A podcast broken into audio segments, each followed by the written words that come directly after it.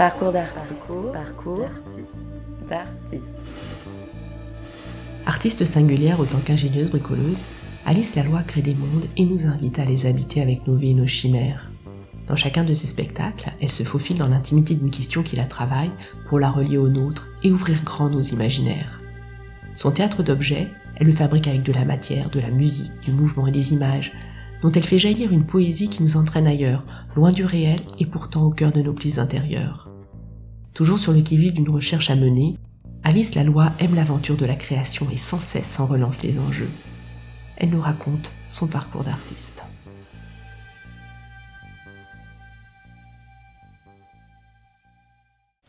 Chaque œil possède une petite région du champ visuel où il est aveugle. Et si cette tâche aveugle était le réceptacle de toutes les images refoulées dans notre inconscient, relâchez, relâchez vos yeux sous vos paupières, faites tomber vos globes oculaires dans le fond de vos orbites, respirez calmement. Faites rouler vos yeux comme deux petites balles à gauche, à droite, à gauche, à droite, à chaud,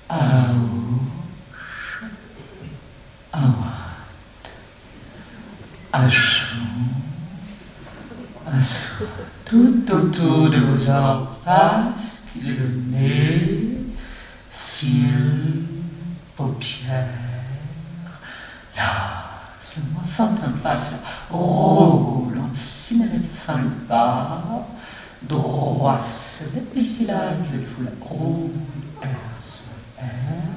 R, faites l'expérience, les yeux dans les orbites.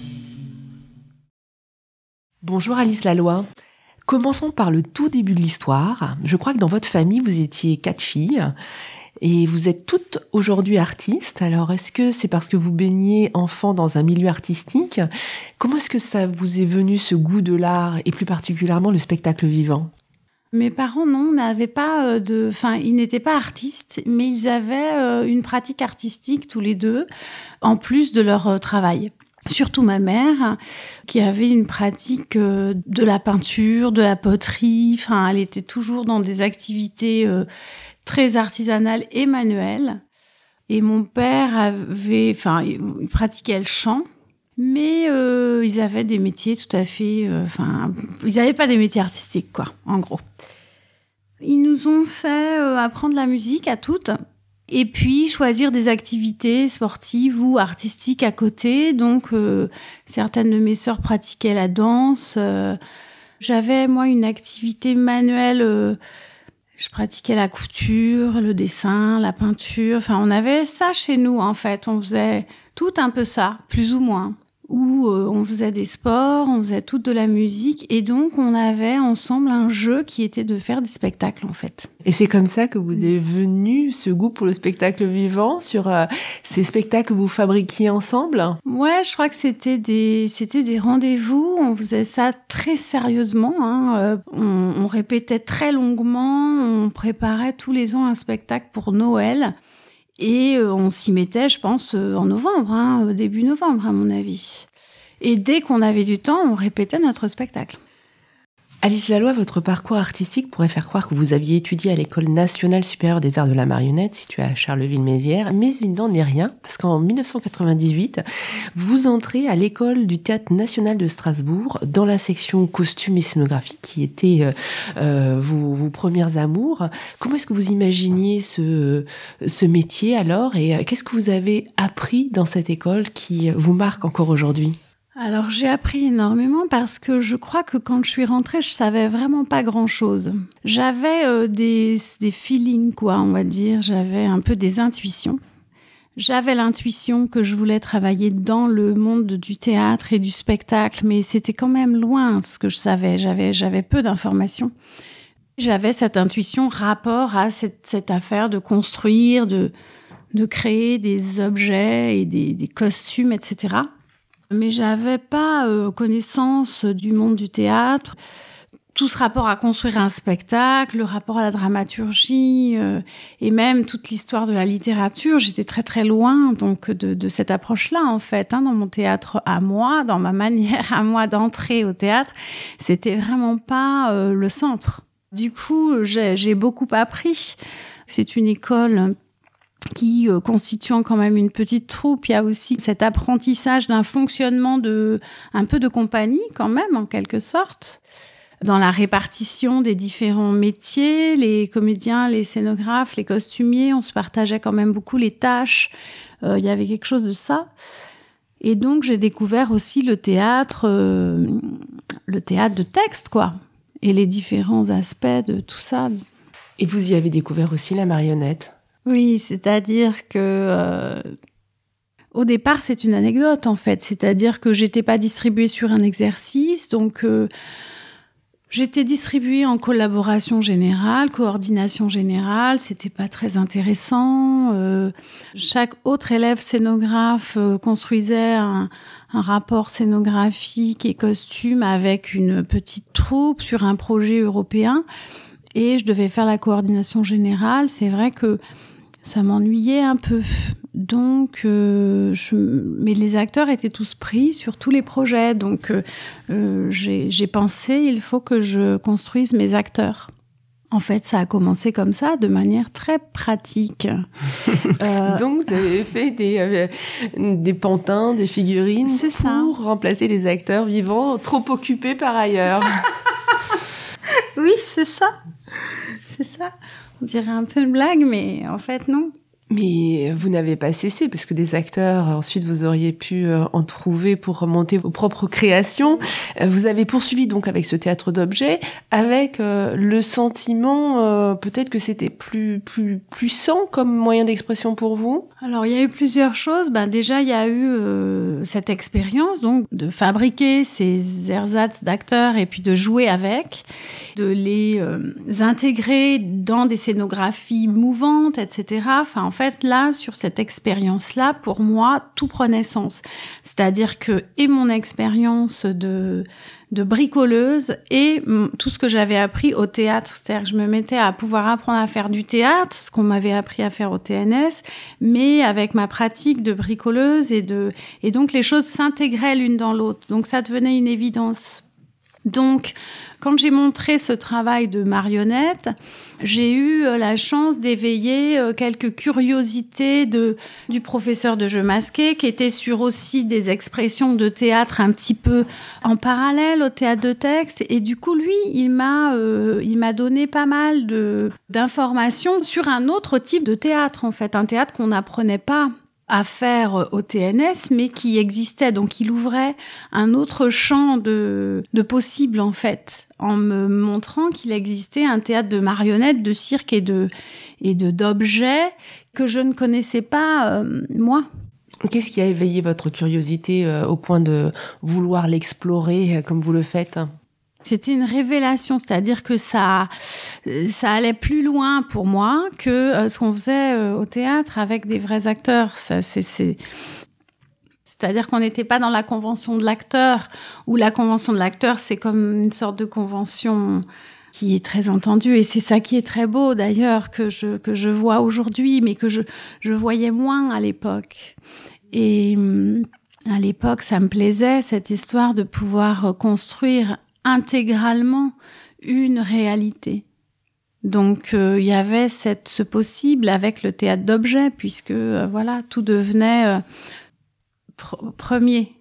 Donc il y avait ça qui, je pense, et puis à ce moment-là, j'ai vu la bataille de Stalingrad de Rezo Gabriadze, et ça aussi, ça a été un peu une révélation parce que d'un coup, oui, je ressentais des émotions avec ce spectacle qui allait plus loin pour moi mais toujours ce rapport de, cette réalité en fait.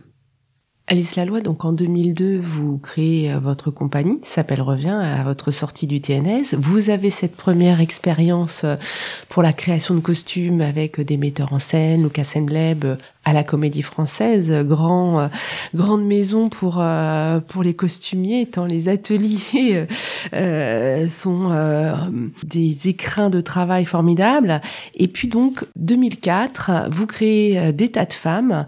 C'est un spectacle qui évoque des états de corps féminins avec de l'argile, mais aussi du sucre, du sable, de l'eau, qui sont modelés à vue par des hommes. Alors il me semble dans ce spectacle que se posent déjà des lignes de force de votre démarche, c'est-à-dire euh, une écriture euh, plus poétique que narrative, euh, une écriture qui va travailler sur des sensations, où les matières brutes, c'est-à-dire la terre, l'eau, la farine, le sucre, la peinture, sont utilisées à la fois comme des objets de manipulation, mais aussi de métamorphose. Et c'est euh, une constante, euh, il me semble, qui marque votre euh, votre travail. C'était un spectacle manifeste. Un petit peu, parce qu'en fait, pour tout dire, il y avait eu un spectacle avant que j'appelle le spectacle zéro. Parce que vraiment déjà je ne veux pas dire son titre et c'est un spectacle que je n'aime mais vraiment plus. Et à peine je l'ai créé je l'ai plus du tout aimé. Donc ça a été une aventure assez dure. Je l'ai fait à la méthode, avec la même méthode selon laquelle on apprenait à faire nos spectacles, nous, à l'école, c'est-à-dire euh, la première moins six semaines, on commençait les répétitions, on montait notre truc en six semaines, on sortait notre truc au bout de six semaines. Il y avait eu un travail scénographique et de costume qui avait été fait en amont de ces six semaines et qui était devenu un peu immuable ensuite pour ces six semaines, etc. Et euh, ça a été horrible parce que euh, parce qu'en fait, ça ne me correspondait pas du tout et que c'était pas du tout là où j'avais envie d'aller en fait. Et que j'étais juste dans des contraintes et dans un cadre que je n'inventais pas en quelque sorte puisque je le répétais. Enfin je faisais une sorte de répétition mais en même temps c'était même pas vraiment une répétition puisque je faisais ça avec des marionnettes. Puis il y avait trop de trucs. Enfin bon c'était la catastrophe. Mais après ça je me suis dit plus jamais je fais un spectacle de cette manière-là. C'est pas du tout comme ça qu'il faut que je procède. Et un petit peu comme effectivement un manifeste, c'est-à-dire que j'avais épluché tout ce qui avait été euh, douloureux parce que raté en fait. Ça m'a permis de, ouais, de refixer des bases et de travailler avec lesquelles je continue de travailler en fait. J'ai besoin de temps, j'ai besoin de chercher, j'ai besoin d'expérimenter des choses. Je ne peux pas écrire tout en amont. J'ai besoin d'écrire au fur et à mesure, au fil, et j'ai besoin de pouvoir changer.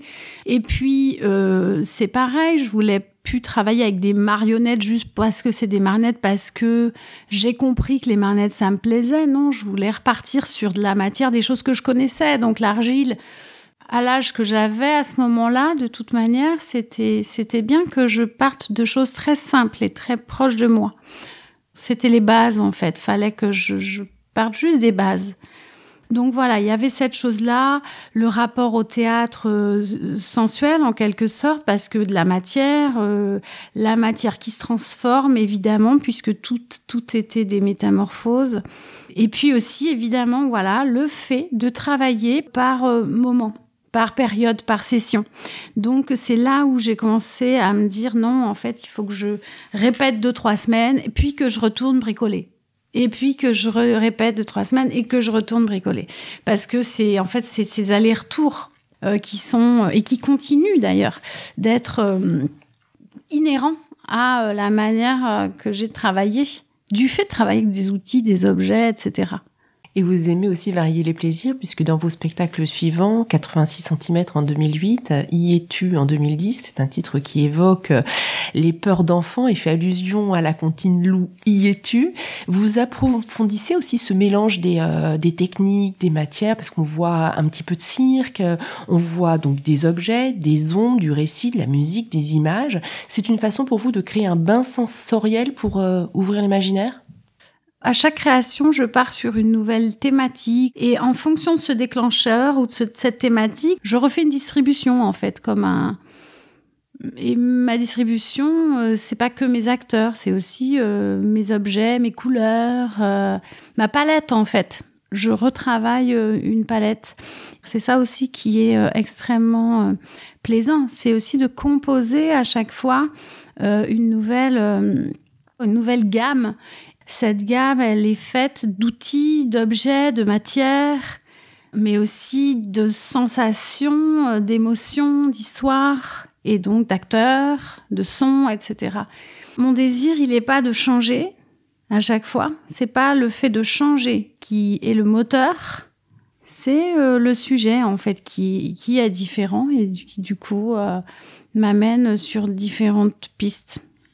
J'ai le sentiment que vous êtes peut-être plus intéressé par euh, l'espace intime que l'espace social, quand bien même l'espace intime a des résonances sociales dans les choix de vos sujets. C'est-à-dire que quand vous traitez euh, de la résistance dans Bataille en 2011, qui donnera d'ailleurs une deuxième version euh, un an plus tard, re-bataille, preuve que vous avez envie d'aller jusqu'au bout de votre geste, eh bien, ce thème de la résistance, vous l'abordez beaucoup plus du point de vue de la résistance intérieure, comment est-ce qu'on retrouve l'élan pour se redresser après euh, une révolte ou après un sentiment d'injustice ou etc. Euh, plutôt que euh, de brandir un drapeau dans la rue? Ah, vous avez complètement raison. Jusqu'à, en fait, Sadada m'a un peu obligée à faire un autre chemin du fait du sujet. Sadada, vous traitez donc des surréalistes, c'est un hommage au dadaïsme. Donc euh, vous avez euh, replongé, vous êtes replongé dans cette dans cette aventure à la fois euh, esthétique et politique qu'est le dadaïsme. C'est ça. Mais Sadada, c'est une commande que m'a fait Fabrice Melchior, le directeur de du théâtre Amstramgram. C'est une demande qui m'a été faite. Donc forcément, ce choix de sujet il m'a déplacé. Mais ça m'a beaucoup déplacé du coup. Mais jusque-là, c'est vrai que tous mes spectacles, et de toute manière, en règle générale, mon processus, oui, il, est, il part toujours d'un point de vue euh, plus intime que euh, social, même si, oui, voilà, c'est en lien inévitablement. Mais euh, oui, c'est ça. Mais ça rejoint aussi euh, votre processus euh, de, de, création parce qu'il y a euh, cette, cet éclat originel, cette sensation, cette question que vous avez envie de travailler et puis vous déployez ce que vous avez appelé un fil de pensée. Alors moi j'ai vu des dessins où on voit marqué sous ma peau, sous ma taux et puis euh, ça part un petit peu dans, dans tous les sens avec euh, des tas d'idées qui rentrent en résonance. Euh, on le voit également dans, dans, des vidéos. Vous expliquez ce, ce, fil de pensée. Donc dans ce cheminement, on, il y a un processus d'écriture, un mode d'écriture qui se rapprocherait peut-être beaucoup plus de la poésie finalement qu'une dramaturgie narrative comme on en voit plus classiquement dans le théâtre. Oui, beaucoup plus la poésie ou les arts plastiques en fait. C'est-à-dire que mon fil de pensée, il est nourri d'associations d'idées en fait. C'est ces associations-là d'idées qui font, qui le font avancer. Donc c'est des espaces mentaux dans lesquels je construis mes fils de pensée, dans lesquels je me, je me noie, je me plonge, je, voilà, c'est là-dedans que j'essaye de faire avancer les fils de pensée et sans souci quelque part euh, d'une dramaturgie, euh, oui, narrative. Quand on suit euh, des fils comme ça d'association d'idées, on se retrouve à raconter certaines fois des choses qui sont à l'opposé de ce qu'on voudrait raconter. Voilà, donc c'est ça que j'essaye de faire en sorte que ça ne m'arrive pas, enfin en tout cas. Mais pour faire ça, faut d'abord les voir faut que ça sorte pour que de l'extérieur, je puisse me rendre compte à distance que, faut que je remodèle le sens de mes images.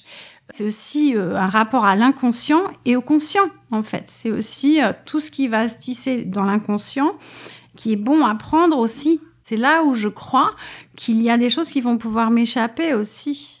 En fait, je crois un petit peu à quelque chose de la magie dans la création je crois qu'il y a des choses qui peuvent nous échapper et venir se recroiser avec euh, euh, les imaginaires des uns et des autres sur le plateau. Je crois en, au plateau en tant qu'espace sacré et aussi en tant qu'espace de création. Et je crois que la création peut nous soulever un peu. Je sais qu'il faut que j'aille fouiller aussi des choses dans mon inconscient. J'essaye de pas juger en fait tout ce qui sort en fait, j'essaye de ne pas euh, avoir d'a priori euh, sur tout ce qui me vient. Et ce qui vient aux autres sur le plateau, et tout ce qui vient, en fait, tout ce qu'on ramasse par nos recherches. Et du coup, ensuite, ça fabrique des indices et j'essaye avec ces indices ensuite de recomposer des dramaturgies, entre guillemets, des dramaturgies poétiques, des compositions. Et ces pièces, en fait, elles s'accrochent les unes aux autres par du rythme, par de la forme, par du sens, par du son, mais pas euh, uniquement par du sens narratif. Voilà, ça c'est clair. On est un peu chez les surréalistes alors? Euh, on est en fait euh, pas loin, je pense, d'artistes qui créent de l'image, en fait, de la peinture ou de la sculpture, parce qu'ils ont comme ça cette manière souvent de composer. Il y a quelque chose qui est libéré de la convention théâtrale, en fait, qu'impose le théâtre.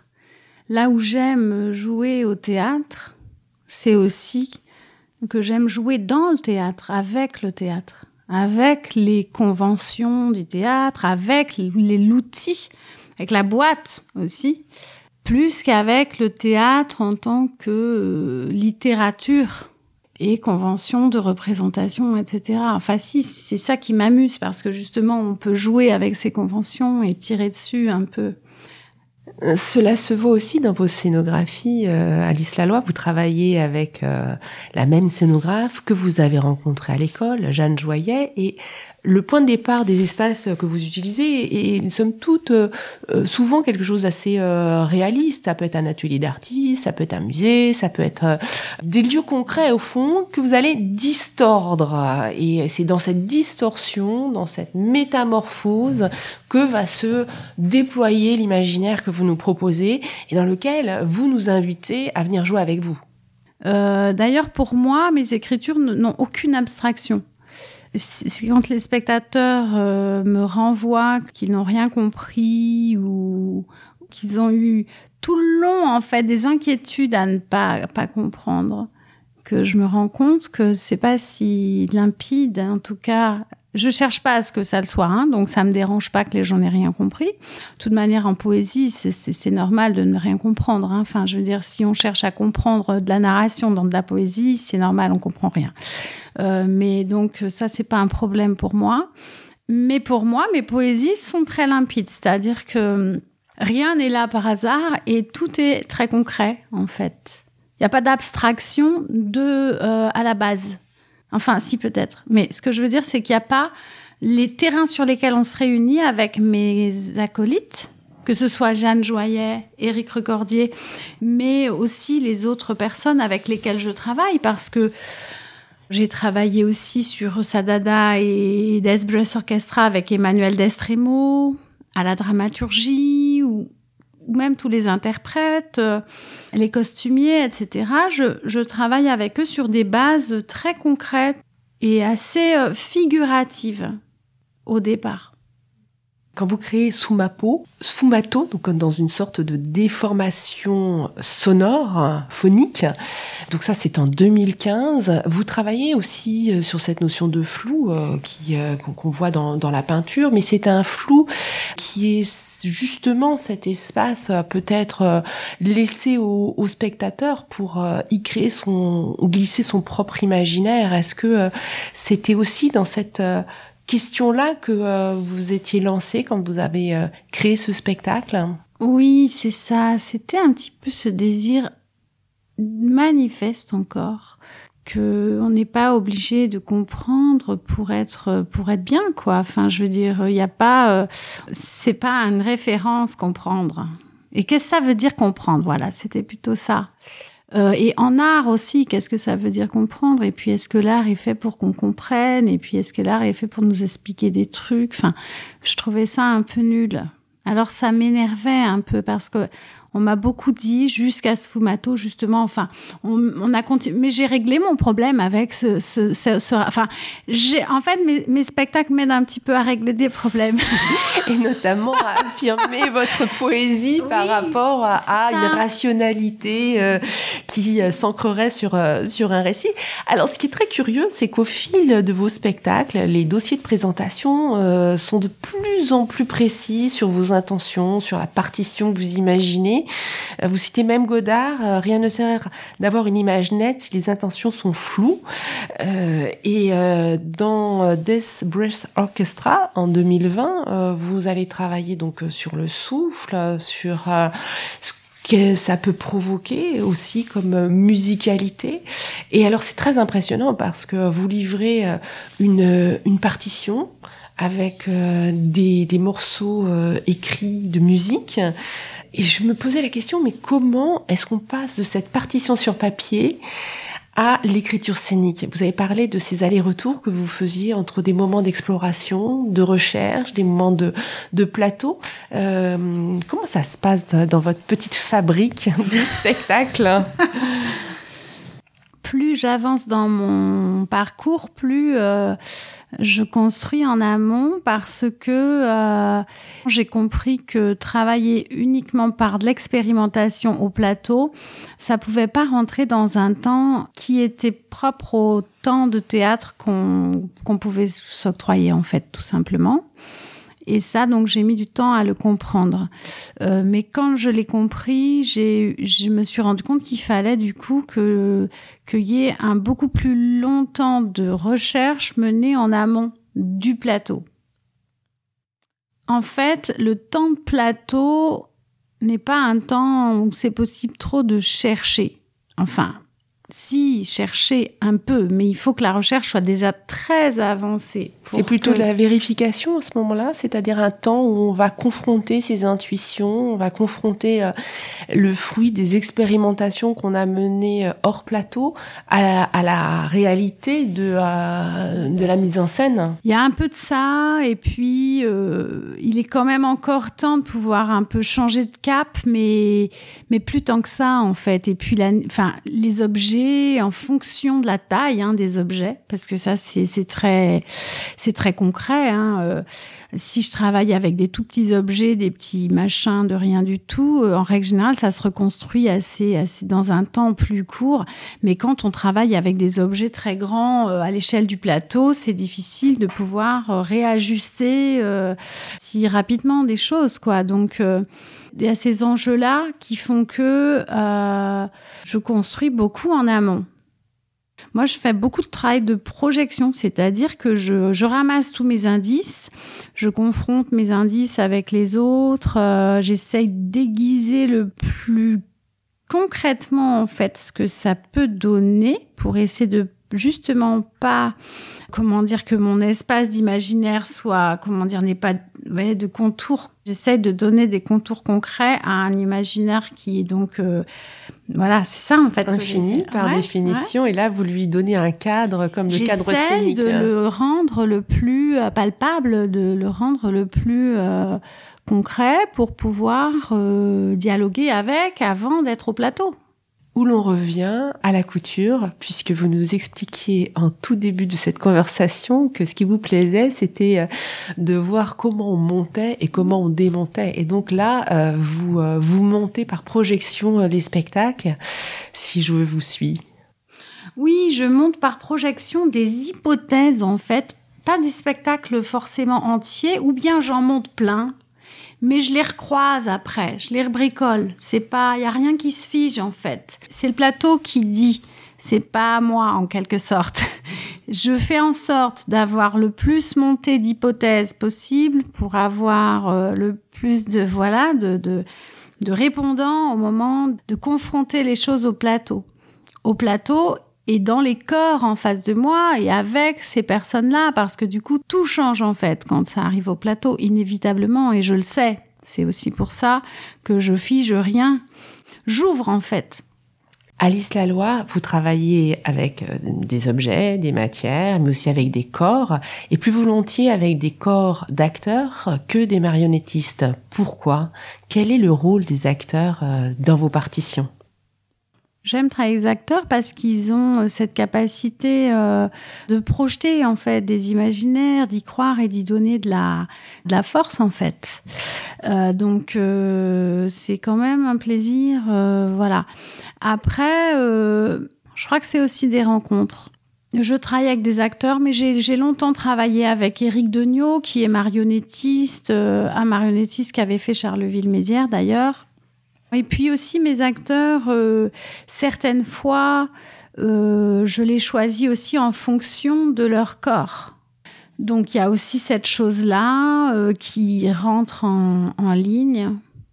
Dans Pinocchio Live, que vous avez créé en, 2019, euh, c'est une performance imaginée à partir d'un projet photographique que vous aviez initié euh, quelques années auparavant. Vous inversez presque les choses, c'est-à-dire que euh, on part d'un processus de recherche de réalisme des arts de la marionnette, et plutôt qu'animer l'inanimé, eh bien, euh, vous allez du vivant au pantin, c'est-à-dire qu'on assiste à, cette métamorphose, presque comme un rituel de passage, où euh, des êtres vivants vont se transformer en marionnettes et ces marionnettes vont se transformer et s'animer.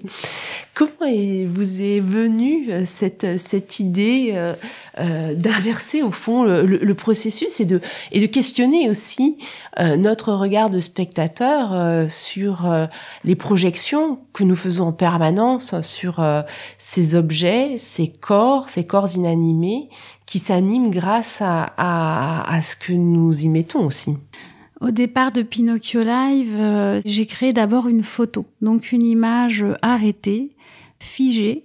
Il était question au départ, on m'a invité à créer une image pour un magazine de marionnettes.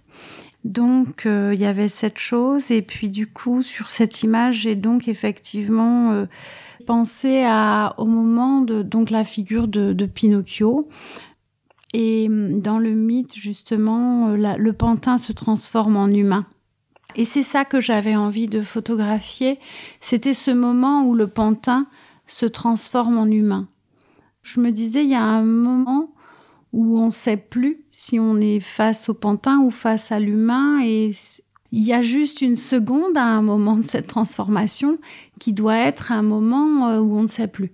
Et donc, pour faire cette image, euh, il m'a semblé assez euh, logique de remonter le temps, en quelque sorte, de partir de l'humain et de remonter euh, vers le pantin. Enfin, dans le processus de, du conte, le pantin va devenir un humain. Bon, ça, je ne l'aurai jamais. Hein. Aucun pantin ne deviendra un humain. Donc, par contre, je peux prendre un humain et essayer de revenir en arrière. Voilà, c'est ça qui, qui m'est apparu euh, très, toujours de manière très concrète et un peu utile. Donc, j'ai, j'ai, transformé euh, mon fils en pantin par le biais d'un maquillage euh, que Cocteau avait utilisé auparavant, euh, que d'autres gens d'ailleurs chez les Dada, je crois qu'ils ont aussi jouer avec cette chose-là. J'utilisais un outil qui existe en fait, un truchement de théâtre qui existe, de peindre sur les paupières fermées, et je le travaillais sur le pantin pour revenir à ce moment-là du trouble. en fait, dans ma logique, je je, prête une âme aux objets tout le temps, en fait, puisque je travaille avec des objets qui vont se métamorphoser sur le plateau et euh, à qui je prête toujours des personnalités, je, les anime en fait, même si euh, ils sont pas dans une, un rapport euh, d'animation anthropomorphe dans une histoire, je les anime quand même. Et je joue tout le temps même à, à ça. Animer et désanimer, ben c'est pareil, ça va ensemble. Enfin, je veux dire, euh, partir d'un corps humain et le, désanimer, ou partir d'un corps poupée et de projeter une animation possible, une vie possible, ça va ensemble.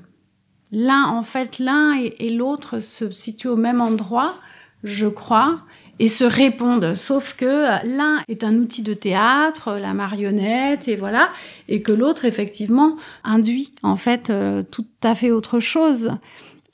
Quand j'ai fait la première image de Pinocchio, avec donc mon fils, je trouvais qu'elle allait euh, plus loin que mon jeu. En fait, c'est exactement cette chose-là aussi que je cherche, c'est-à-dire... Euh, quand soi-même on, joue à nos propres jeux, on, est dans notre pratique parce que c'est tout simplement aussi une pratique. Donc euh, d'un coup, elle fait apparaître euh, des, images ou des sur scène ou et que ces images, elles vont plus loin que, le point de départ en quelque sorte. Elles ouvrent le sens plus qu'elles ne le ferment. Ouais, c'est ça. un ailleurs. Euh, de la réflexion.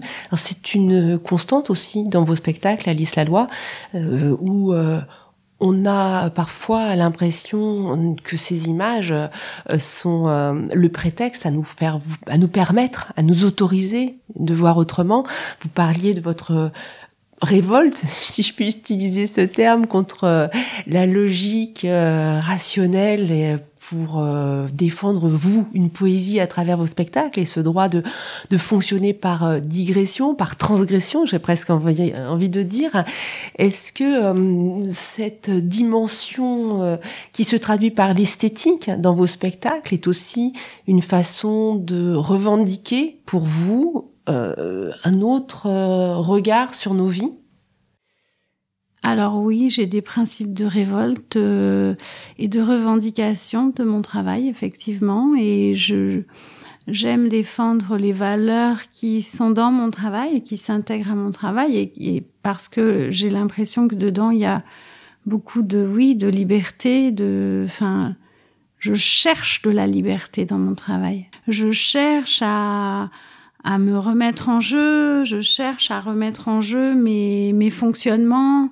J'aime pas trop quand je retrouve euh, un de mes fonctionnements euh, qui revient, bah, et inévitablement il y en a plein qui reviennent, mais c'est pas une chose rassurante, c'est pas une chose que je cherche. Donc oui, je crois dans les valeurs qui que je suis, bien sûr, évidemment, euh, mais je cherche pas tant à les revendiquer pour le dire au, monde de manière euh, comment dire? De manière d'exemple hein. ouais c'est ça. Ce serait plutôt pour vous et, euh, et c'est montrer que si c'est possible peut-être pour vous. je crois. Peut-être que ce sera possible pour les autres. c'est ça. Alice Laloy chaque spectacle naît d'une question. Alors c'est quoi ce qui vous titille en ce moment? J'ai assez souvent cette envie de désobéir et j'aime bien euh, chercher les limites. Justement, ça m'intéresse. Ça aussi, ça fait partie de mon travail. Justement, d'essayer de chercher toujours un peu plus loin, repousser les limites euh, avec le spectateur, jusqu'où on peut aller, au théâtre, dans ses conventions, jouer avec ses conventions, comment on tire dessus, comment on fait le miroir déformant, justement, etc. La marionnette, elle est elle est un objet sur ce rapport à l'obéissance. Et la marionnette est un être obéissant. voilà. Et à ce moment, je me sens un peu marionnette moi-même. À suivre donc. Merci beaucoup Alice Laloy. Au revoir. De rien.